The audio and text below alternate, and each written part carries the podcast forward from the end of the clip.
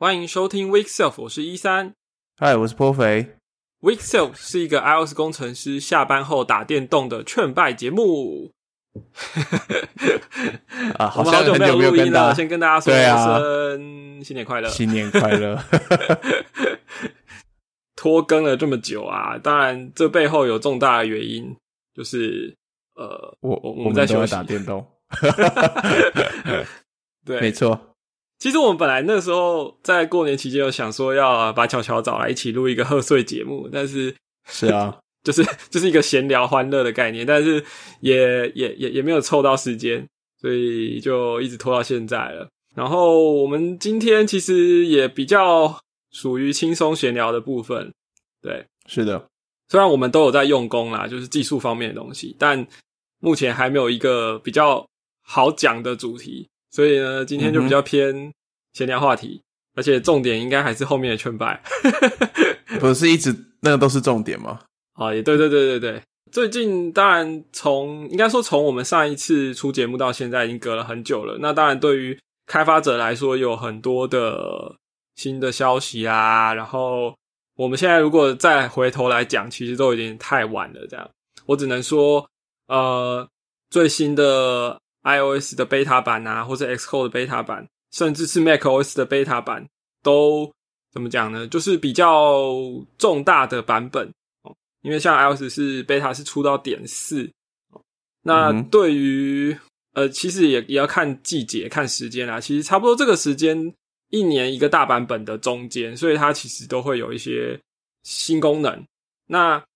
过去这几年经验就是，这些新功能可能都是在 WDC 就宣布的。对，六月就就讲说要做，然后但是实际上的时间可能到了三月这样子，就就是要快下一个了。对对，举例来说，呃，Universal Controls 那个时候我们觉得，哎，Mac 跟 iPad 可以直接互通，真的是很帅。在在去年 WDC 的重点的一个 demo，结果呢，我是到今天我才玩到这样。对，那。新版的这个 iOS 的十五点四的 beta 也有那个 Face ID 可以解锁，呃，戴口罩的情况这样，所以很多人就不需要买 Apple Watch 了。对于开发者来说，其实是 Swift 的版本也有在新的 Xcode 里面，但是因为 Xcode 还是 beta，然后我我比较推荐大家就是去仔细看一下 Release Note，看一下说有哪些东西可能跟你的工作内容会有关的。那最重要的，我觉得应该是说，如果你打算要用 Xcode 十三点三以上的话呢，你就必须要升级作业系统到蒙特瑞。没错，我们之前有讲过嘛，就是如果你升级到蒙特瑞的话，你就必须要用 Xcode 十三。那现在是，如果你要用 Xcode 十三点三以上的话，你就必须要跑在蒙特瑞上面，这样对。就是反正苹果就是从两边去夹击你，就是要升级，要升级，要升级这样。对，不得不升级了。对，过去几周的比较重大的消息是这些。然后我们接下来讲一点八卦。哦，我记得我在几个月前，不知道有一天为什么就突然发了一个推文说：“哎，其实我早就在存钱准备买 Apple Apple 的 AR 眼镜这样子。”然后呃。这礼拜就看到有人去去怎么讲呢？在 Apple 的那个开源的呃，因为他们在 GitHub 上有一些 source code，然后也有一些东西是从他们的呃，就是从某些某些 code base 里面导出来的一些 header 这样子，然后有人就挖出来说：“哎，怎么有一个某一个 commit 里面哦，它。”针对，因为我们我们知道 Apple 有很多的平台，然后它这一个卡面里面会有针对某一个 platform 会有一些 code 这样子，就是那个对 DYLD 啦，对这种切 platform 它可能写作 iOS 或 macOS，但是它出现了一个没看过的叫做 Reality OS，Reality 就是 AR VR 用的那个 R 那个单字，然后一开始就是大家讲说这到底是不是真的，因为它在 GitHub 上面写说，这个这个 commit 是找不到找不到那个找不到 branch 的 branch 对，然后呃，因为 GitHub 有些特性嘛，就是说如果你是 fork 出去的，其实你还是可以从原本的那个 repository 看到，呃，就是反正它的你你可以有一个连接可以这样子连哦，那可是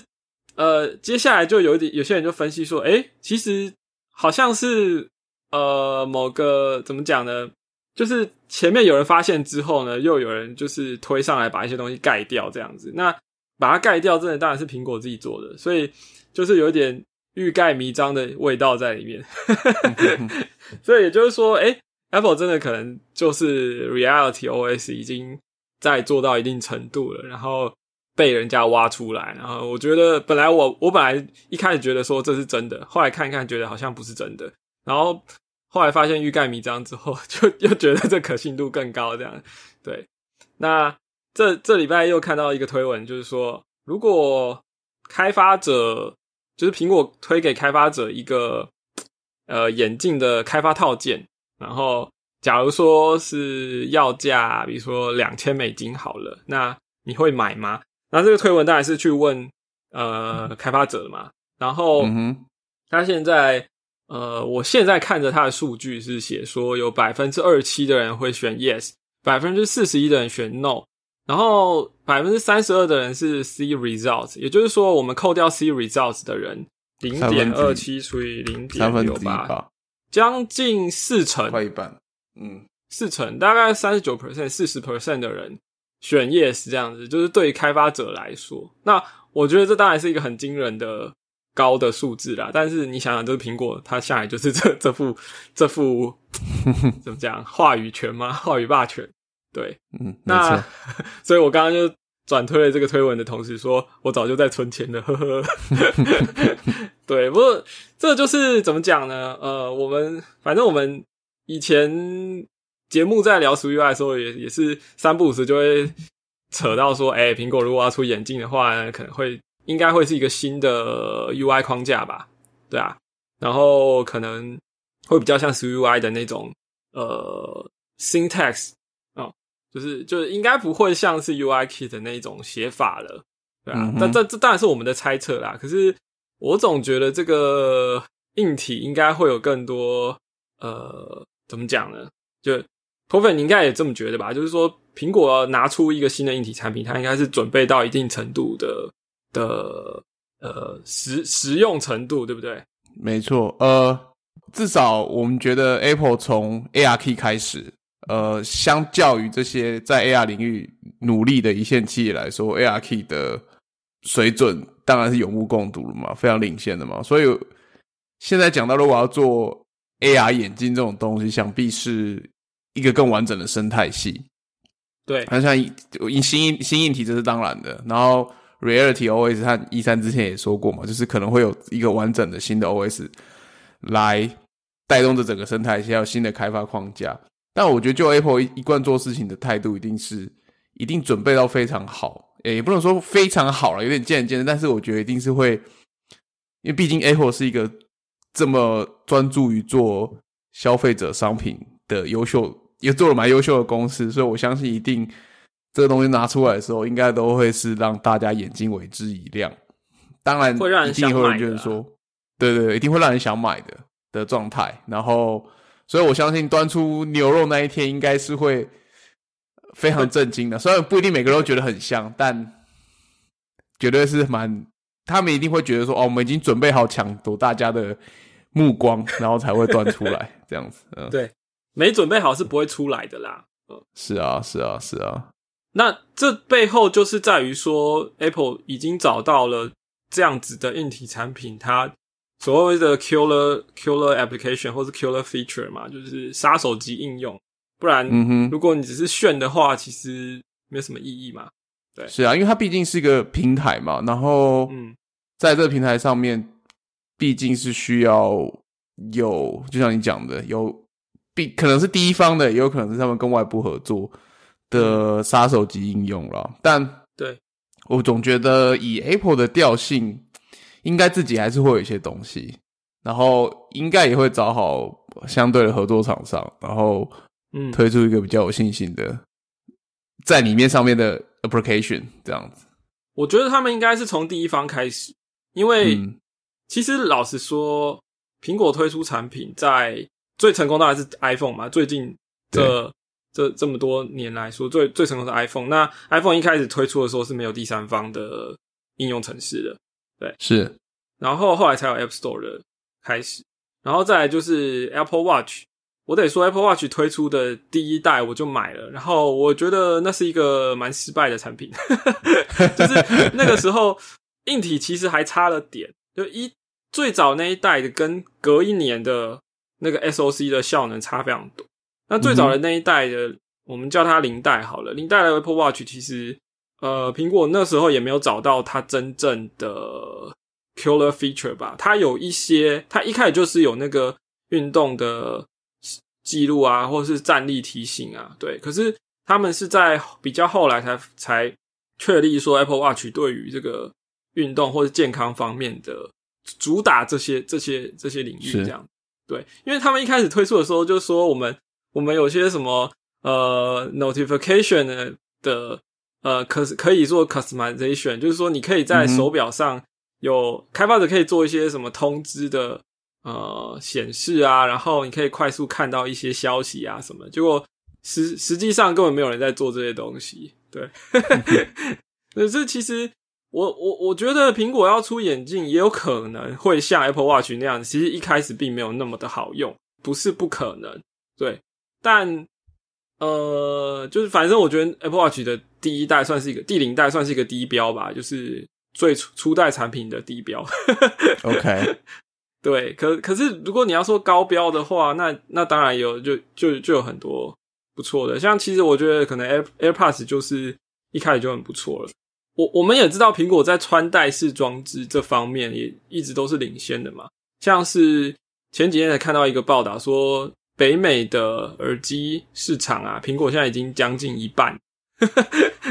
就是无无线耳机的市场吧。如呃对，应该是手表啦，然后这种。呃，无线耳机啊，都是苹果推出之后，就是市占率最高的。然后在穿戴式领域，我我觉得那才是他们真真正垄断的地方。iPhone 其实并不是，对，就是 smartphone 这个领域，其实苹果算是数一数二，但是在市场占有地位并不是最高。但是如果是穿戴式的话，是绝对绝对的霸霸主啦。那眼镜的部分，我相信他们做出来的那个成熟度应该是最好的。我记得我们之前在聊到看到这个新闻，我们在聊的时候有讲到一个话题，就是呃那时候其实应该应该是因为前阵子我们看到有一些苹果相关的一些新政策，或是跟它有关的官司嘛，或是嗯那个美国在推一些法案啊，荷兰那边有一个就是跟 IAP 有关的政策这样子，对，然后我记得我们聊到了一些东西，就是说。苹果会想要继续保有他们在 IAP 或者说在它平台上面要收抽成这一个优势，应该说利益吧，商业利益。讲到眼镜，如果它是一个新的平台，那我觉得这件事也跑不掉啦。就是嗯，没错，就就是就是他抽三十 percent 或十五 percent 这样子的一个呃定定定这样的一个商业规则，其实不是只是。我觉得他不是只是在争取说，在 iOS 的 App Store 或者是 Mac 上面要保有这个权利，尤其其其实 Mac 也不是啦，就是 iOS 为主。我觉得他们在追求的是说，因为他后面还要想做更多的平台，然后希望在未来这个新的平台上，它也同样保有这样的一个呃抽成的这样子的商业利益。这样是那所以你想想看哦，如果 Apple 出了眼镜，那它一定会有相关的开发工具，然后有框架，然后你当然身为开发者也会可以在上面开发应用程式。但我认为，请大家听好了，我认为在 Apple 的新的眼镜的平台上是不会有浏览器的，是不会有 Web 的技术可以让你使用的。对，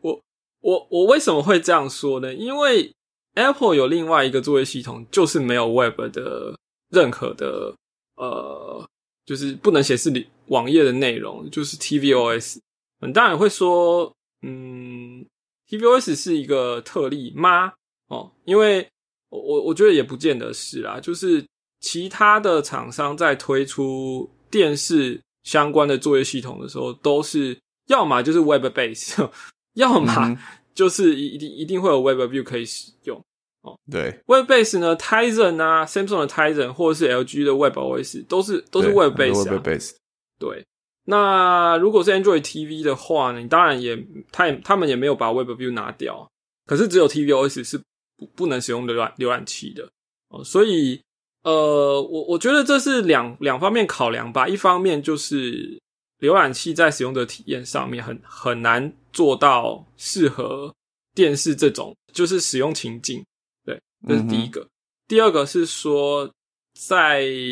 就是苹果找到一个好的机会，就是不让不让开发者可以从网页上付钱，这样对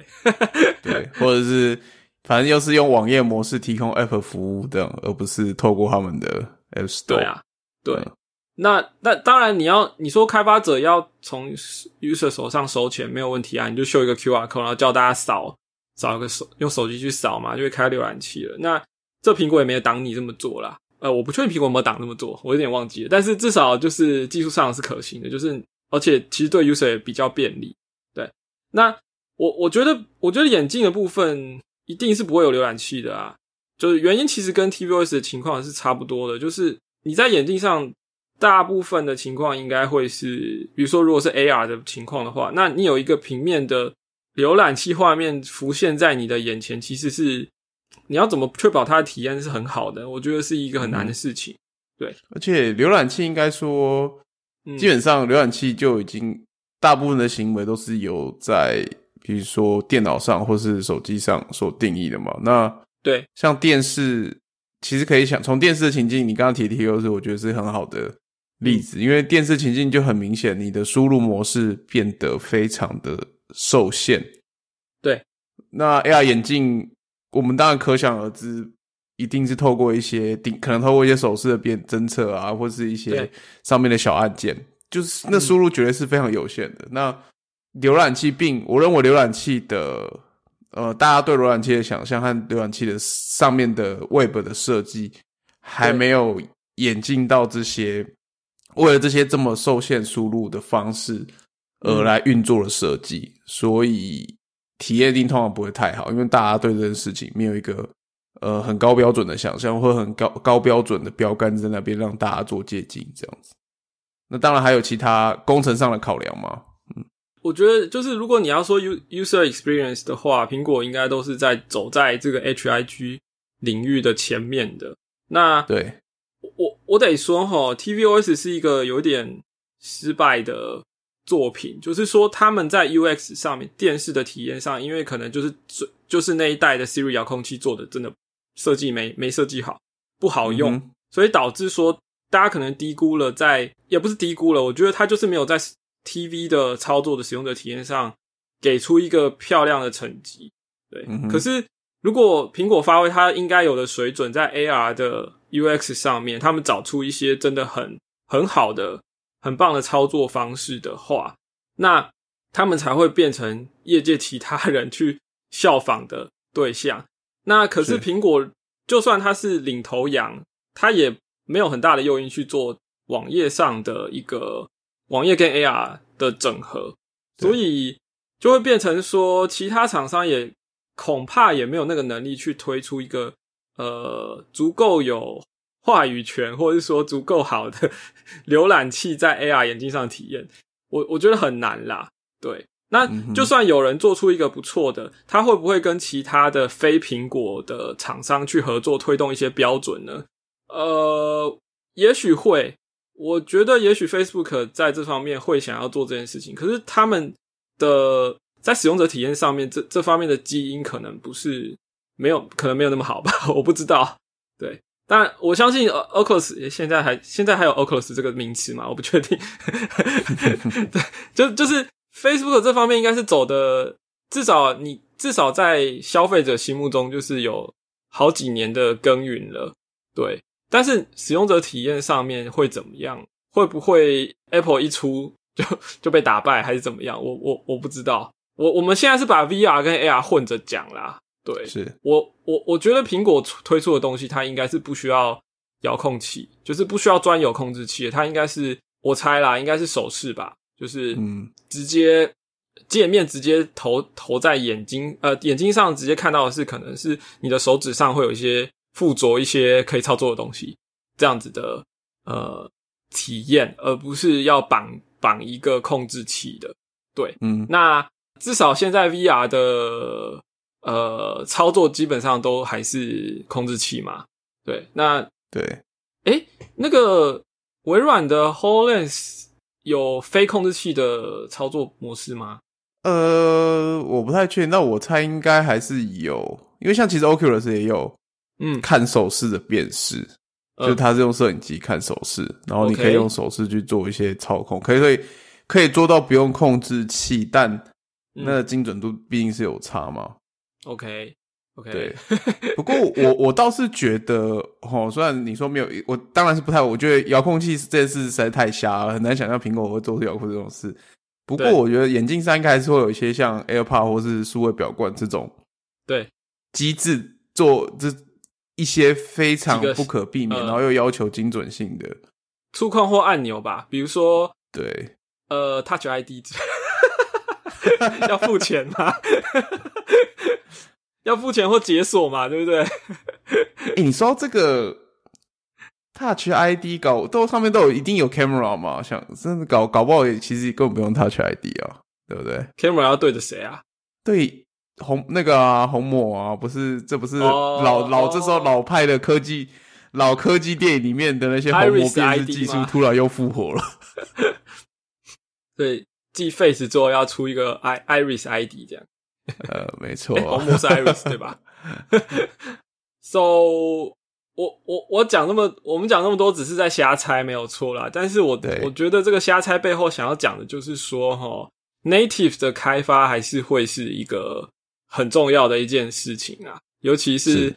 就是这几年都会有一些一些人说，iOS 开发会不会之后之后就没落了啊？会不会我学我学这些呃什么 Swift 啊、Swift UI 啊，会不会之后之后它就变成非主流了？这样，但我觉得、你看到现在这么多人在封什么元宇宙啦，它背后其实很需要 AR、VR 这些硬体跟平台。就算你觉得元宇宙是炒作或怎么样，但至少它是一个你你可以想象在新的硬体或操作界面上面会会一定会有一些新的应用嘛。那我可以说苹果一定会出眼镜的，对，嗯那那那它会不会在眼镜上让你可以操作浏览器？我觉得几率太低了。对，所以我反而是觉得说，front end 的开发人员可能我不知道有没有机会参与到这一块，至少在苹果的平台上应该是没有办法参与到这一块。那可能在其他其他家的啊、因为它一定不会是 Android 嘛，它可能会是。哎、我不能这样讲。我我的意思是说，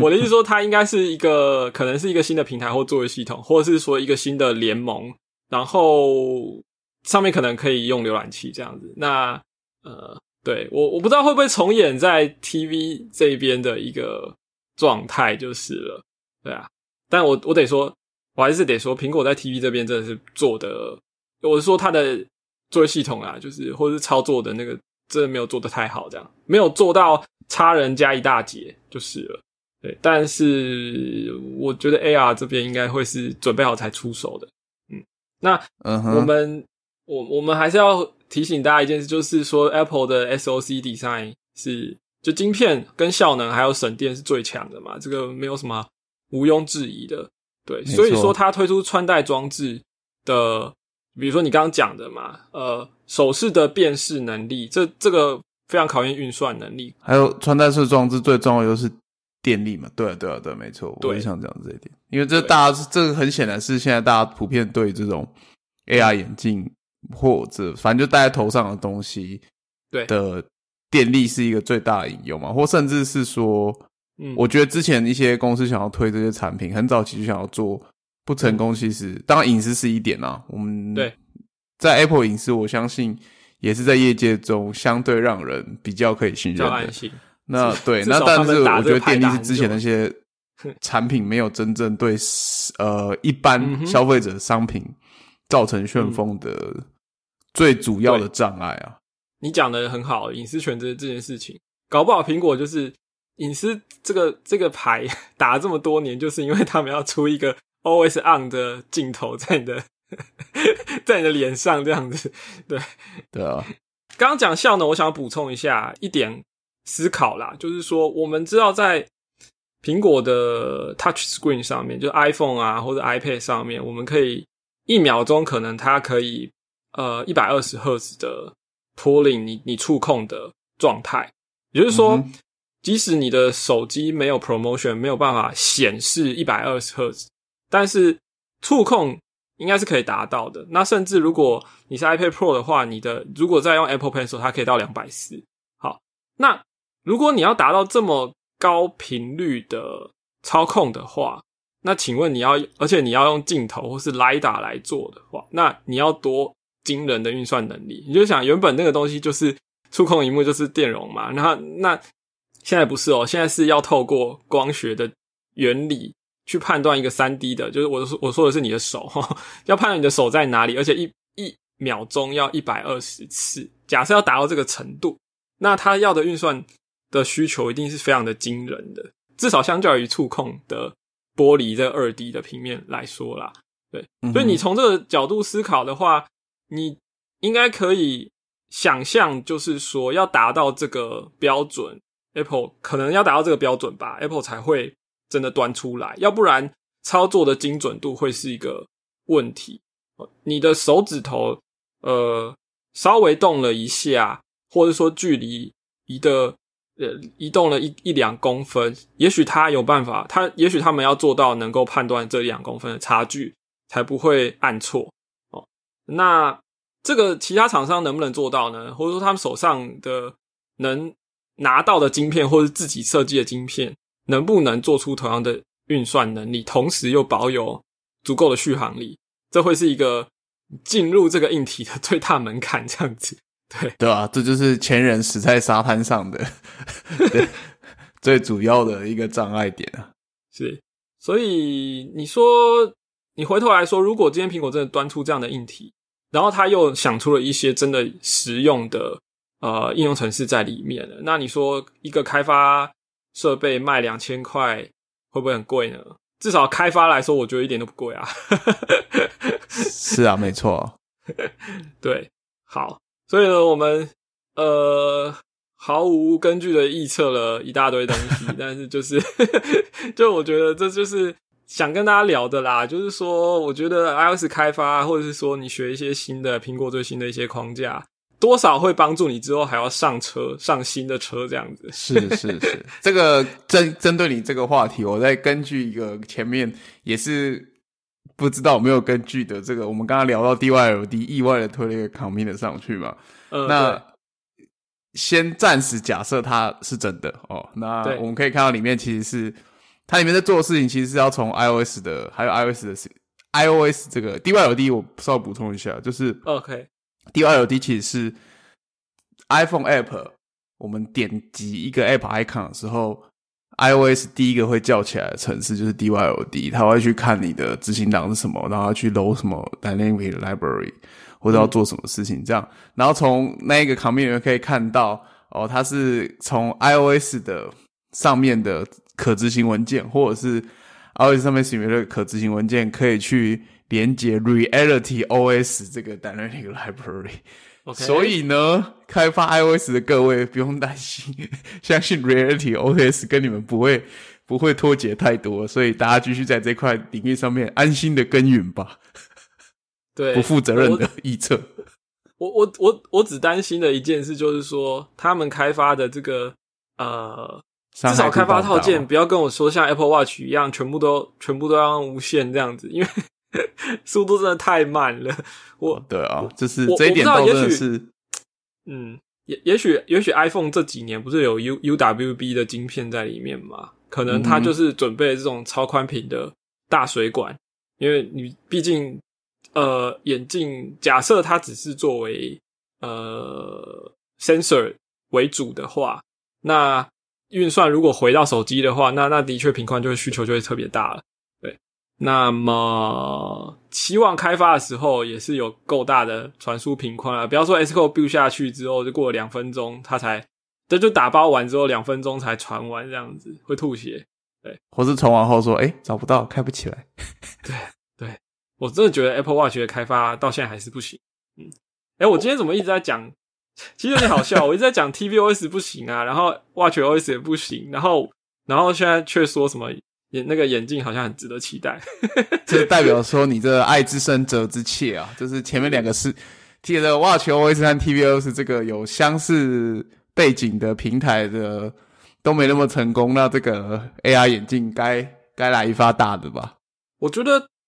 我觉得苹果应该会投注很多资源在这这上面吧，因为它嗯似乎是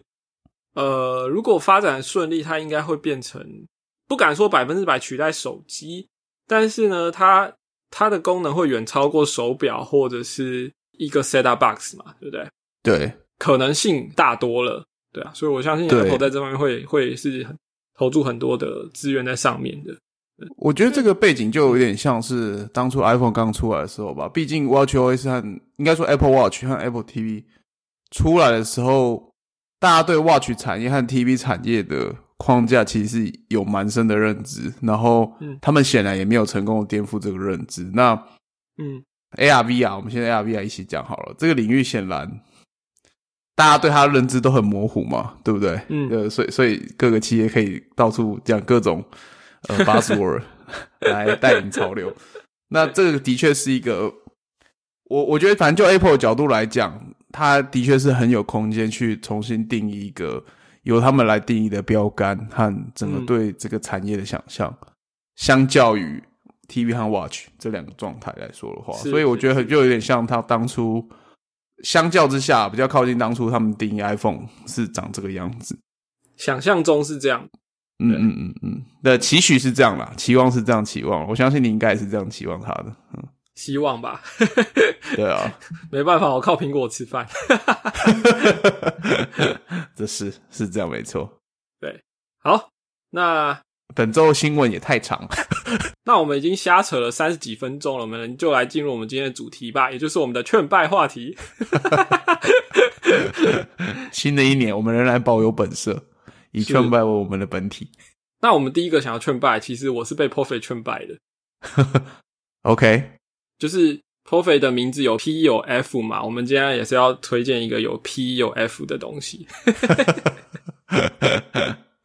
那是什么呢？交给你讲啊，还问我嘞？哦哦哦哦，OK。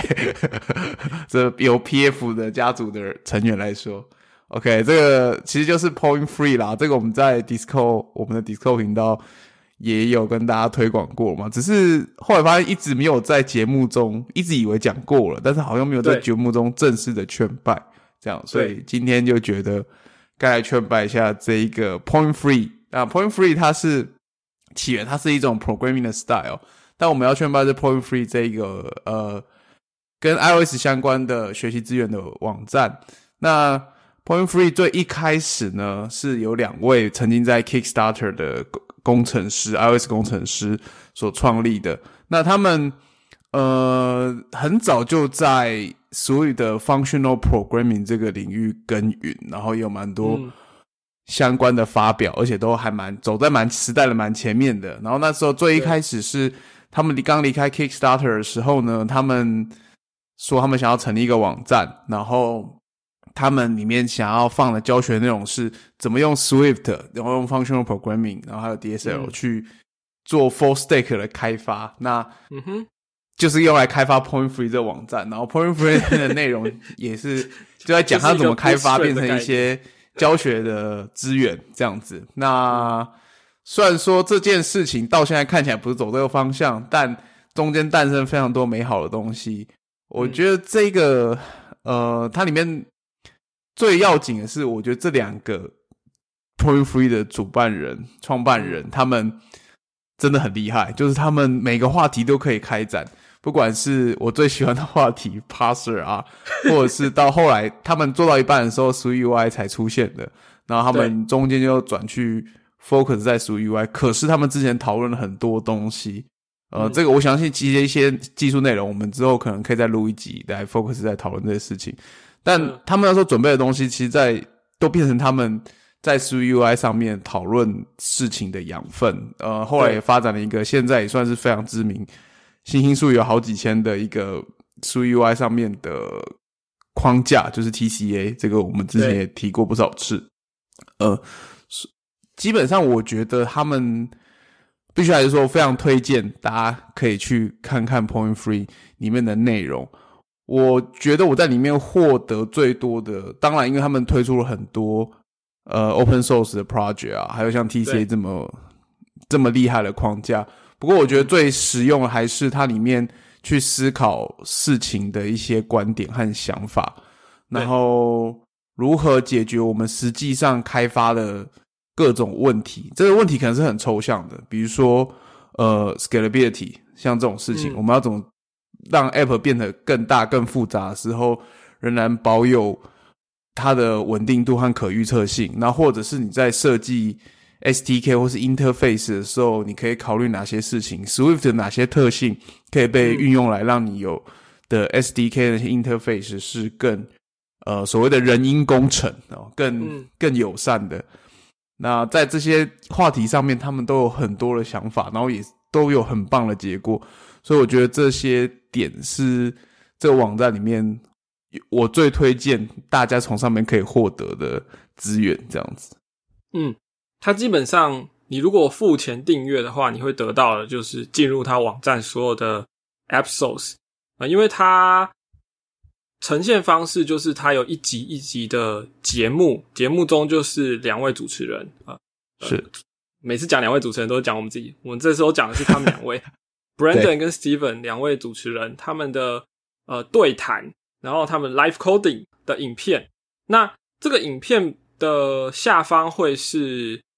呃，类似逐字稿跟他们中途打出来这些程式码，对，所以你可以看影片，然后也可以直接看文字这样子。虽然说那个逐字稿其实不是百分之百的逐字哦，但是呃，反正就是接近的内容这样子。对，很完整的啦。其实有像有的很多 episode 的时候，我有时候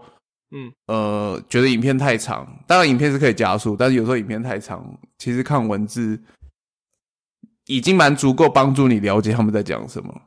是，所以你你你订阅的话，你就会得到前面一百六七十集的 access 这样子。那呃，他也有用 collection 的方式去分类，说，诶，这一这一这些这几包的 episode 是在讨论某个主题这样子。比如说，你可以去看 UI 相关的，或是 TCA 相关的，或者说 parser 相关的，对。那呃，目前我们的怎么讲呢？我自己的，因为我其实比较晚才开始订，可是因为呃被破费推坑了，然后我现在订阅之后是从头开始看，因为我的我想说这个东西它里面有用到 TCA，我工作上就有在用的，没有错。可是我学 TCA 比较是做中学的，所以我想说我 Point Free 定起来之后，我我先不去看 TCA，我是从头开始看啊，就是比较处于一个。我因为我更想知道他们怎么一路走来的这样子，对，而不是只是里面的知识本身。我想看他们怎么演演变到今天这样子，所以他们早期到底是怎么做的啊？其实我发现早期也是很强大，好像好像没有什么水准上的差异，就是 对对对对对，不像本节目是呃水准参差不齐这样子，我也不敢说越做越好。我们至少秉持着一贯的劝败精神啊，只能说是本节目唯一，哎，不是唯一啦，本节目值得呃，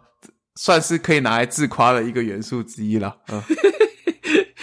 对，那呃，我们在 Show Note 上面有放，就是你订阅的订阅 Point Free 的话的推荐连接哦，你可以用 Profit，也可以用我的。那好处就是说。你订的话呢？你的呃，我忘记他是加一个月还是少收一个月的钱就是了。对，反正就是你你新订户跟你点了我或 Profit 的链接，那就是看是我或 Profit 的这个会多一个月这样子。对对对。那我我再补充几点，就是关于他们的事情。好，就是呃，他们上面最有名的，现在最有名的，因这个 Point Free 网站诞生的。Open source project 应该是 TCA 五五，但是这个东西并不是他们成立的一开始就想到的事情。是，那他们一开始就像我刚刚讲，他们是想要做 full stack 这样，然后只是说他们对 function programming 这件事上面很有各种想法，然后开始开展各种话题。但身为一个早期的订阅者，虽然说我没有每一集都有看过，但我必须说，我觉得他们真的是很优秀的工程师，也是我自己内心当做榜样的工程师，因为他们早期谈论的一些话题，在后来 Swift UI 才横空出世了之后，他们开始 focus 在上面。可是马上他们就看到 Swift UI 的一些问题，然后之前的话题呢，都变成解决这些问题的养分。然后 TCA 其实就是因为这样而生出来的。所以我觉得，身为一个呃，他们毕竟也是 iOS 工程师嘛，所以都是身为 iOS 工程师，你可以看到他们所看到的东西，他们所思考的东西，其实是很前卫，应该说前卫嘛。就他们在这些东西似乎又还没出现的时候，他们就想到很多在开发上会遇到的问题，然后而且是更本质的，嗯，就这这个差距是老实讲，是我我觉得我跟他们之间的差距，这个我连要怎么弥补这个 gap 都还不是很清楚，所以我一直把他们当做一个典范。然后，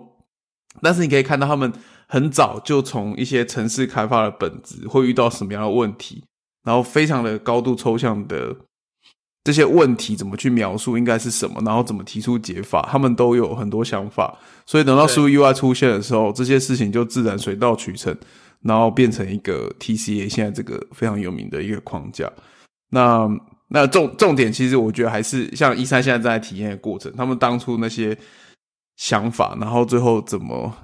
我我觉得他们可以，就是有点也不算预测未来的事情，但是他们早就看到问题在那边存在，也提出一些见解，然后等到事情发生的时候，这些见解就变成一个呃很厉害的东西。但是我觉得真正有意思还是说这过中间他们过程的演进，还有他们一开始就怎么看到这些问题，这样子。嗯嗯嗯嗯嗯，我可以说哦 p r i n f 有个特色，就是你在看的时候，你会觉得说它不像是一般的教学影片。对，呃，它也不像是你在上课，你你会有一种感觉，就是说他们提出了一些呃解决方案，然后呢，他们提出了一些，而且是创新的解决方案，或者说你没听过的东西，然后他一定会跟你解释说 What's the point？他就会跟你解释说，那为什么要这样搞？然后你可能会被说服，也可能没有被说服，但是至少你会看到一个你从来没想过哦，原来可以这样子做。然后呢，久而久之，他们那些提出来的 solution 就会变成了新的东西。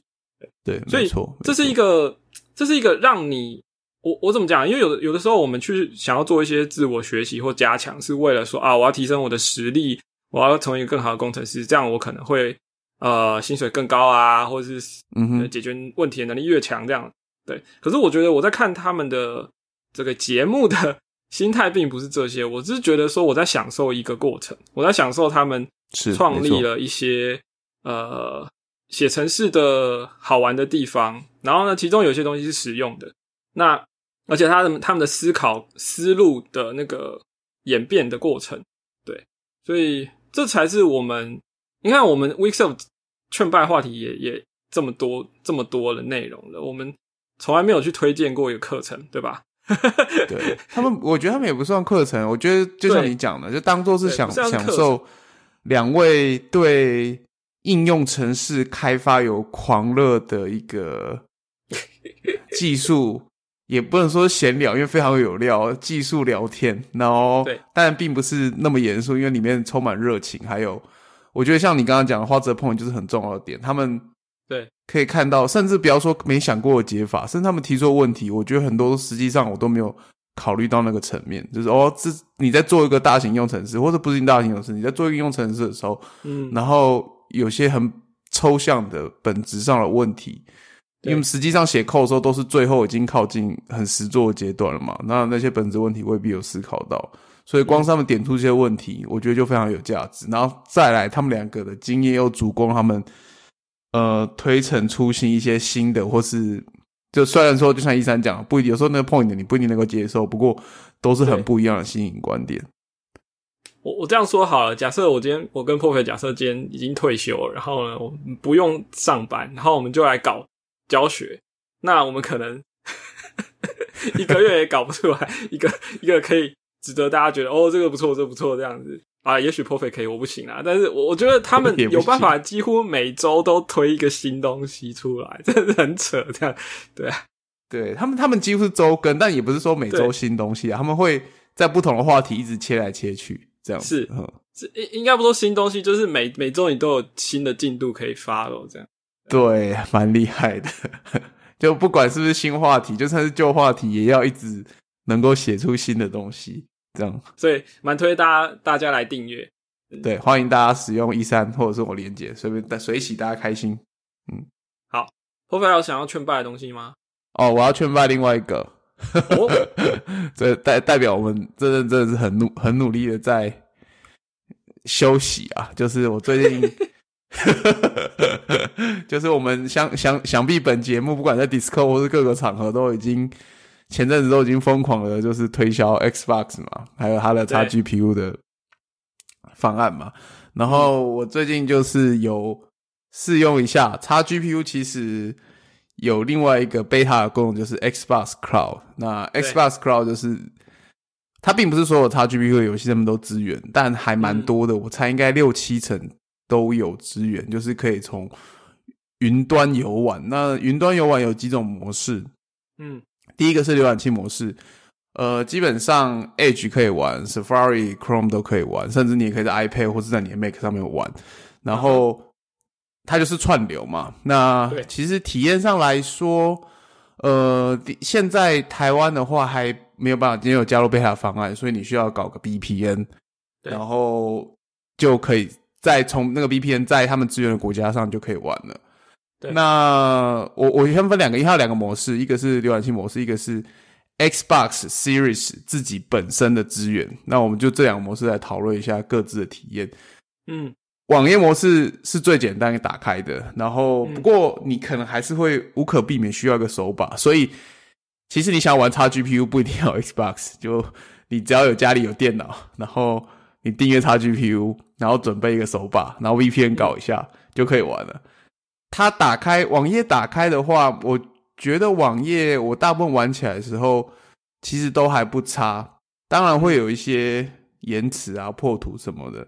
那不过我觉得大部分游戏都还堪用，只有有时候有一些热门时段的时候，它可能要排队要等一下，但大部分都等待大概在一分钟以内就可以进去玩。嗯，呃，不过比较不适合一些对于时间容错率很低的游戏，比如说《空洞骑士》，因为嗯，就算它跑起来是顺的，但是实际上它还是有一个呃 TTR 的延迟这样子，然后你会感受到你按下去之后，并不是要过一段时间后动作才有反应，所以像空洞其实就不太适合，但是有很多游戏可以玩，而且我觉得它非常适合用来解那个 Xbox 就是 reward 的成就，对 campaign 的成就，他不常会说说啊，打开某个游戏玩一下嘛？然后如果是你用一般的方式的话，你还要等它下载啊，然后打开或者解第一个成就这样拿到那个 reward。但是用这个超简单的，因为你根本没有成本了，你不用下载，或是试玩游戏其实还蛮适合的。对，呃，然后呃，不过我还是建议准备一只手把，因为它里面其实分的有，它有几个游戏，有一些游戏它有一个，它也还列一个区，就是它有资源 Touch，所以你可以用在 iPad 或是你的手机上，它是会有点像其他传统手游，就是旁边会有虚拟的按键和虚拟的摇杆。不过它做一些比较不错的 UI 的设计是，它这些按键并不会只是像单纯你在手表看上看到了 A B X Y，呃，资源比较好游戏会在那些按键上面，比如说战争机器，你会看到这个这个按键是用来躲在掩体后面的，然后这是用来射击，它会有图示做辅助。只是哦说这点虽然做的不错，但是也会让你的画面变得非常拥挤，因为毕竟如果你在手机上玩就已经很小了，然后在 iPad 上还行，但是手机上会觉得好像整个荧幕都是按键，都是就是从按键中求生存那种感觉。不过我觉得这种游玩情境就是有时候你躺着没有在主机旁边的时候想玩一下，就是还蛮适合的，因为你其实不用等太久。对，然后但是这些资源 Touch 游戏并不是很多，所以大部分还是要一只手把，所以还是建议一定要准备一只手把在身边，然后可以嗯嗯嗯，这样你才能够玩到大部分游戏。因为其实 Touch 资源游戏可能只有一层两层这种资源程度而已，嗯大部分游戏是需要手把才能玩的。然后手把要更新，不然你在 iPad 或是 iPhone 上的连接，它出厂的风味我不知道怎么样，那个连线品质很有问题，所以你必须要用 Xbox 更新一下，不然你会一直断线。这是过来人的踩坑经验跟大家提醒一下。这样，你你你要补充什么吗我说很好啊，但是？OK，前提是你要确保你连到这个 Xbox Cloud 的网络是顺畅的。对，这是这是一个前提，没错。呃，只要是个顺畅，其实我觉得他们的云端服务真的是蛮强的，诶就是做的蛮不错的。微软在云端当然是强者啊。哎，你刚刚讲对浏览器好像好像没有讲说从 Xbox 打开。对，这这是我接下来说，其实从浏览器的体体验就不算太差了，可能是我对它本身预期没有太高，所以其实当然有些有遇到状况的时候，可是都没有让我太失望。嗯那接下来是 Xbox 呢，在去年大概九月还是十月吧，还是十一月那个时候开始原生的支援的 Xbox Cloud 这个东西。那所谓原生资源是说，你进到 Game Pass 的画面，我们一般进到 Game Pass 的画面是就是可以下载游戏嘛，对不对？看你想要玩什么 Game Pass 有哪些，然后你可以下载。呃，那支援 Xbox Cloud 的游戏呢，旁边会多一个小 icon，那点下去之后会有点像你 Remote Play 那个画面，它就一个火箭那边准备喷射，然后你可以从 Xbox 去玩。那 Xbox 玩的感觉跟网页感觉是两种完完全不同的体验。哦，Xbox 虽然说呃因为网络的关系，就是画面可能都不会太好，或者而且常会破图，但是我觉得它有在保证说，它也搞知道说，对于网络串流游戏最重要的是你的操作的那个顺畅感。嗯，就嗯 Xbox 在这件事上面其实好像有做特别的机制，就是你操作的时候基本上不太会 delay。虽然说画面有时候你真的没有办法跟上，它会直接全部重新刷新，所以有些画面可能会跳跳了几个 frame 这样。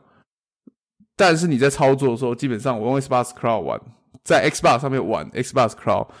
嗯，都还蛮流畅的，就是要解成就啊什么的，其实都很 OK。我甚至在上面玩过那个 Hitman，都还蛮 OK 的，我觉得。然后，呃，其实画面也不会太差。那老实讲，省去下载这个等待时间，然后还有，当然还有 Xbox 上面容量的这些考量嘛。因为如果想玩游戏很多，对，我觉得它这个服务其实是很对的，而且跟它的 reward 成就系统是有互相搭起来的。像我曾经就因为为了解 reward，然后点开了一个游戏，结果没想到意外的还蛮好玩的，因为它一开始这个游戏也是今天的劝败话题，这个游戏叫做哦伊迪芬奇的回忆豪宅。嗯。那他其实一开始解成就很，他描述很奇妙，他说 对，在里面要吃掉某个动物哦，我就先不雷是什么动物。然后我想，我一开始以为是类似什么呃 Redux 啊，或者这种这种末世、嗯。末末日后的游戏啊，要去对捡东西来吃这样。结果后来哎、完全不是，是一个奇幻小说。然后，而且是安娜普纳这个一三和我们之前都有聊过不少次，安娜普纳这个有独特品味的独立游戏的发行商。然后，总之，因为 Reward 成就系统，然后我开始玩这个游戏。虽然我还没破，但是还蛮奇妙的，很像是一个游戏。它与其与其说是游戏，比较像是一个以电子游戏形式搭载的小说。嗯，然后故事内容非常的奇幻，就是一一贯的安娜普纳系的风格。那值得一提的是，安娜普纳这个发行商呢，其实也是由这个游戏而起的。他可以提一下，他当初是呃二零一三年的时候就开始预告，然后一开始是由 Sony 的 Santa Monica，也是做战神那个工作室来做它的发行商。不过后来在 Sony 对独立游戏的政策逐渐缩减的影响下，然后那时候 Sony 其实对独立在独立游戏圈的名声也开始变臭，所以后来那时候 Santa Monica 里面跟这个游戏开发商，呃，游戏商叫什么？Giant Sparrow，对对对对，Giant Sparrow，对 Giant Sparrow，然后他们就出来做了安娜普纳这个互动的这间公司，那它是在影，他们其实是一个影业下的子公司，嗯，然后就开始用这个游戏作为他们的第一个发行的游戏。那一三我在跟一三聊这个游戏的时候，一三有提到这个游戏其实很有名，他也拿了奖，就是当年是最佳叙事，然后也开启一三提到是他开启这些独立游戏这种奇幻风格的一个典范。那其实安娜普拉这是安娜普拉第一个游戏嘛？那从我也觉得这个安娜普纳也应该也是自此建立下他们旗下都是这种奇幻风格，所以安娜普纳有一个自己的奇幻圈生态系的游戏在里面。这样，我有机会我们可以再聊一集，专门聊这个安娜普纳这发行商的独特品味。我我觉得你你你玩这个游戏这么晚才玩到，真的是太晚入坑了。对啊，我就是就是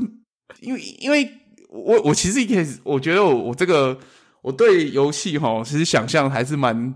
蛮缩限的，所以它其实一开始我其实看过，但它完全没有在我的屏幕里面，所以我就完全忽略这个游戏。结果没想到啊，所以你看这个，我说我其实今天是要称赞这个 Xbox 这个成就系统和他们的云端游戏这个生这个养套杀生态圈。就是让我能够发展更多我没有想象过、以前没玩过的游戏，其实蛮不错的。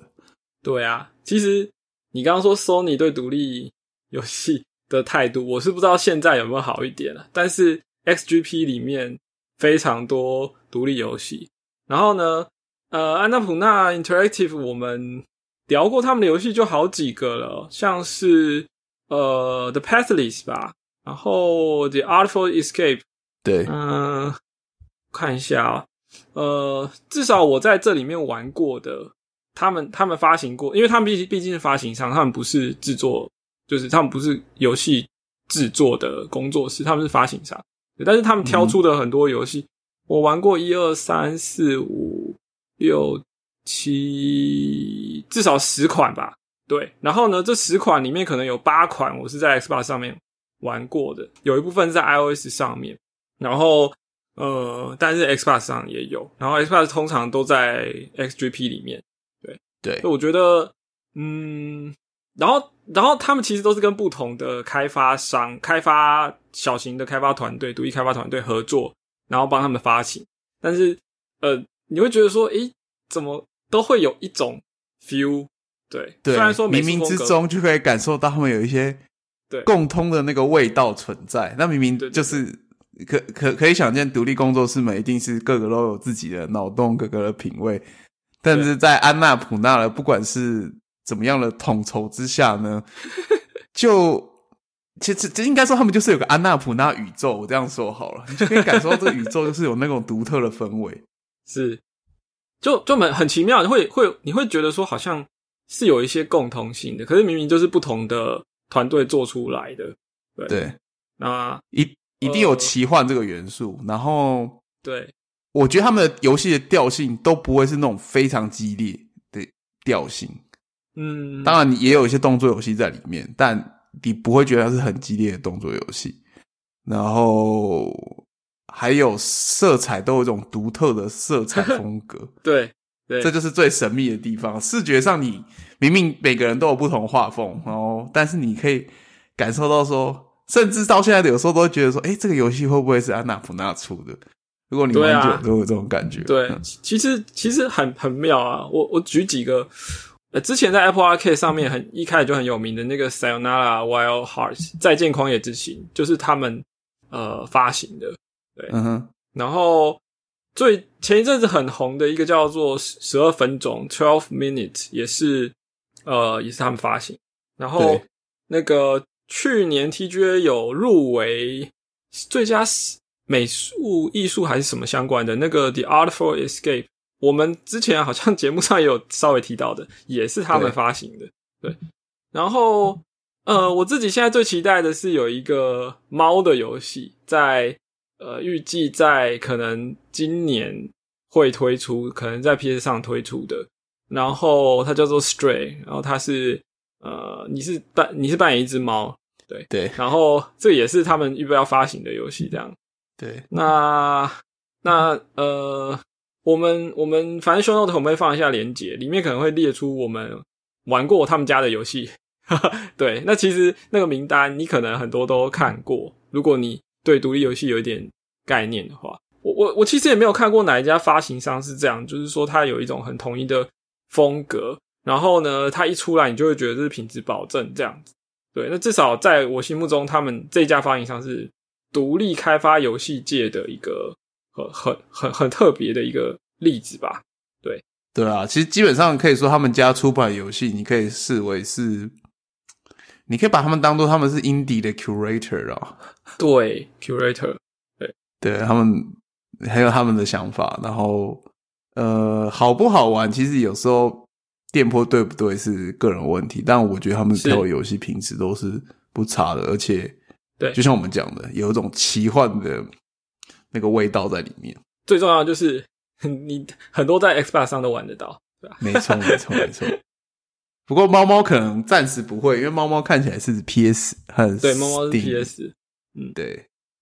好，呃，我还有一个东西想要聊一下，好，想要劝白，就是我上个月把我的 iPhone 换掉了，就是我本来用十二 mini，然后我觉得本本来预计是过年可能要出去走一走啊，然后我觉得十二 mini 的续航力跟相机是不够用，就是我平常都在家，可是如果我要出去的话，我觉得不够用。然后我又说去年我又说我我没有要换 iPhone 十三，除非所以等到今年才换。除非是因为，除非是因为我觉得我想要十三这个名字，这个这个数字，对，然后但我去年没有换了，那我今年就换了，对，所以我在买十三 Pro 的时候，同时也加购了 MagSafe 的充电器。那其实 MagSafe 是 iPhone 十二就支援，但是那时候我就觉得好像这东西没有什么意义，就是我我我以前对无线充电的印象就是它发热，然后充电很慢。然后，What's the point？就是就是我我我为什么要用高温来伤害我的手机的电池呢？对，嗯，但是我觉得，我觉得我反正可是我还是想说，反正那一条线也就加个千五百多吧，就是试试看好了，因为 总总是要体验一下。对我觉得这个比买那个什么 Apple 专用的。擦拭布还要来的 特别吧？对，OK。那反正我我我我自从我把它买回来，我就其实我只是插在我的电脑上，我也呃或哎还是插在一个 USB，反正呃插座就固定在我放在我桌上这样。自从它在我桌上之后，我的手机就再也没有去用 Lightning 孔充电过了，因为呃冬天很冷，所以呢。这个 MagSafe 在充电时就温温的，你你一开始会觉得说好烫，那是可能手机新装好，在移转东西，还要下载资料，可能会比较烫哦。但但是它等它正常之后呢，MagSafe 的就是稍微温温的，那其实我觉得也没有到，应该没有到伤害电池的程度啦。那呃呃，但是反而是在这种寒冷的天气当中，是一个。很不错的一个暖手器，这样，也 就是说你手机拿起来的时候就会温温的。这件事情其实以前我们也体验过嘛，就是如果你 AirPods 用的是无线充电盒的话，然后你放在无线充电的座上面，当你把呃耳机拿起来，然后戴到耳朵上的时候，觉得温温的这样子，对，暖耳机的盒子。那现在是暖暖暖手的这个设备，这样。OK，这有点开玩笑，但我觉得这个劝报我们七月再录一次好了，看到时候心得如何。我我我其实那个时候就想说，嗯，这个时候刚好是冬天的时候，我觉得还不错。那也许我可能在夏天的时候就想要把它扔了，这样对。但至少我现在现在是觉得还不错的。那第二点才是重点，就是说我真的觉得，呃，磁吸上去就开始充电这件事情可能还好，我真的觉得。吸引我的点是单手就可以把充电线拔掉这件事情。对，就是对于有些人来说，可能插电可能就是睡前晚上就是把它插上去嘛。那我觉得，我我觉得这个动作对我来说也不是什么太太麻烦的事情。可是拔起来这件事情，呃，我我觉得拔起来比较麻烦。对，就是因为通常我们可能要把手机拿起来的时候，是可能是你急着要干嘛的时候。对然后线又不小心拉到或怎么样，对对，会不小心拉到我。我前几天就这样一次啊，就是说我我电话响，我要拿起来，就就扯到。但是因为它是 Make Safe，所以没有什么没什么差别这样子。可是如果今天它是插在 Lightning 上面的话，可能就会意外了这样。所以我觉得这个 Make Safe 的单手可以开始充电跟拔掉啊，是最大卖点。那至于充电速度或是发热，这个我觉得都不是重点。对，嗯哼。对对对，我我我觉得大家想要快充的那个那个优势的的需求呢，其实无线充电是不可能满足你的。但是对你想要方便的时候，它真的是用过就回不去了。反正其实 iPhone 十三的那个也非常非常的节能，所以其实我觉得用到快充的机会不大。我我我我就算一整天都在用手机，我的也不太会用到超过一半这样。对，所以呃，我也没有说每个人都应该去买一套 Max Safe。可是如果你觉得花个一点钱去体验看看，然后而而而不是需求并不是要为了快充的话，而是为了方便的话，其实我我觉得，我觉得其实从苹果去年的 Max Safe 上市的时候的那些广告影片就看出来了，其实它就是方便为诉求这样。对，所以如果你你你你你你想要体验这种方便的话，我觉得花点小钱试试看是是可以的。对，就不要不要抱持着说我希望它是一个快充啊，或者是这样的需求的话来来看待它。对，OK，嗯，所以呃 e 你去买一条试试看好了。好，可以，我正我正正想说，我也想买一个来试试看。对，因为我其实有些无线，之前有些无线充电设备啊，嗯，但就就就是的，对，就像我觉得跟你讲的有点类似，就是没有到说让人觉得放上去就可以充电这件事情，对，非常的值得拥有，就 CP 值感觉还好，嗯。嗯，我顺便补充一下，就是那个 Apple Watch，我又要骂 Apple Watch 了。Apple Watch 的 其实一开始就是做无线充电嘛，对不对？可是对它那时候的磁吸的，应该说到现在，我觉得它的磁吸就是也没有说很牢，所以呢，你手表放上去有时候其实是没有对准到，然后其实你根本就没有充到电。嗯哼 那可是 MagSafe 是更强力的磁铁环，然后效果就是吸上去的，呃，就是苹果的，反正它的 UX 让你很明确知道说它开始充电了，对，而且它对的很准，所以我觉得如果你是因为 Apple Watch 的无线充电的糟糕体验而而不想尝试的话，我觉得呃这一次可以试试这样，对，嗯，我有去电视玩过，我觉得它那个吸力强到是，就算你不用真的没有看荧幕，你可以感受到哦，它吸起来。对然后它会就是就看你有没有装壳，但是觉得啪一声嘛，然后呃，然后它如果你有开声音的话，它会有充电声音。对，然后反正我觉得重点对我来说还是单手你可以把它推掉，就是你就手机可以拿起来，这这个是最方便。对，好，嗯这就是为了懒人而发明的东西。然后呢，我就懒，呀，好，我有被劝败到了。为了追求更懒的生活，我也来买一条看看。好买了。买了，哎，我们真的是劝败也讲那么久，那劝败的欢乐时光过得非常快，又到时候跟大家说拜拜。喜欢我们节目的朋友呢，可以加入我们 Discord，因为我们现在在 Discord 上面的呃延伸的这个活动还蛮多的，就是除了讨论一些节目内容的延伸以外呢，我们可能会像最近就有啦，就是我跟 p r o f e 说，诶，我们看到有人在问一些 s w i y 的问题啊，或者 s w i 的问题，我们就一言不合就开始 live coding 这样。我觉得也蛮好玩的，因为 Discord 刚好它做 share screen 跟做直播，然后就是呃还蛮适合的。我觉得那个那个在一个聊天大厅里面去呃 live coding 的感觉，好像比用什么 Google Meet 都还要更直觉。对对，我也不知道因为什么、社群功能很强嘛，就是觉得都是呃，一定是某种气臭味相投程度的人才会在里面吧。这样说我们的听众好吗？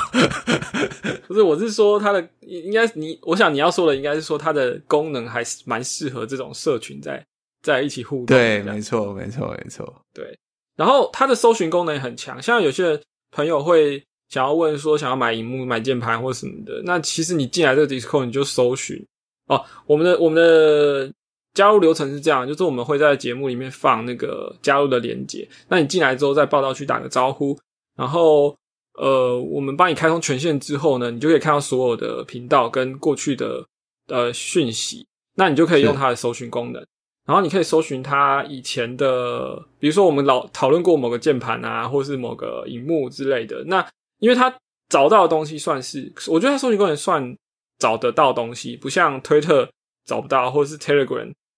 找不到这样，尤其中文找不到。呃，我觉得 Discord 的搜寻是做的不错，对，所以呃，你你可以就是在这里这里面加入之后，你可以看到一些我们累积起来的一些讨论，这样对，那可能可能会帮助你的购买决策啦，或者说增强你的那个购买动力，这样。所以它是我们 劝败单元的延伸，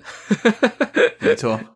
对，更多劝败的机会。这也让我们两位其实没有那么大压力，因为我们不可能什么东西都买过嘛。那其实像最近有人说，哎，有没有买过 iPad Mini 六代？然后我我我我是没买过啊，我就只能看大家在讨论，然后我就补了一句说，我还想要再买一台这样子。但是，嗯，但你就可以看到其他人的各种的那个，我真的我觉得我们真的吸引了一堆想 喜欢买东西的人在里面。这个所谓“独买买不如众买买”，就是欢迎大家一起来买。呃，对，还还有游戏也是一大堆讨论，我觉得也不错。哦，对，好，真的所以喜欢我们节目的朋友，可以加入我们的呃 Discord。那我们当然我们欢迎所有人来，但是最好就是你有对我们节目有一定认识或听过我们节目，所以我们放在节目 Show Note 的连接呢，其实是会过期的。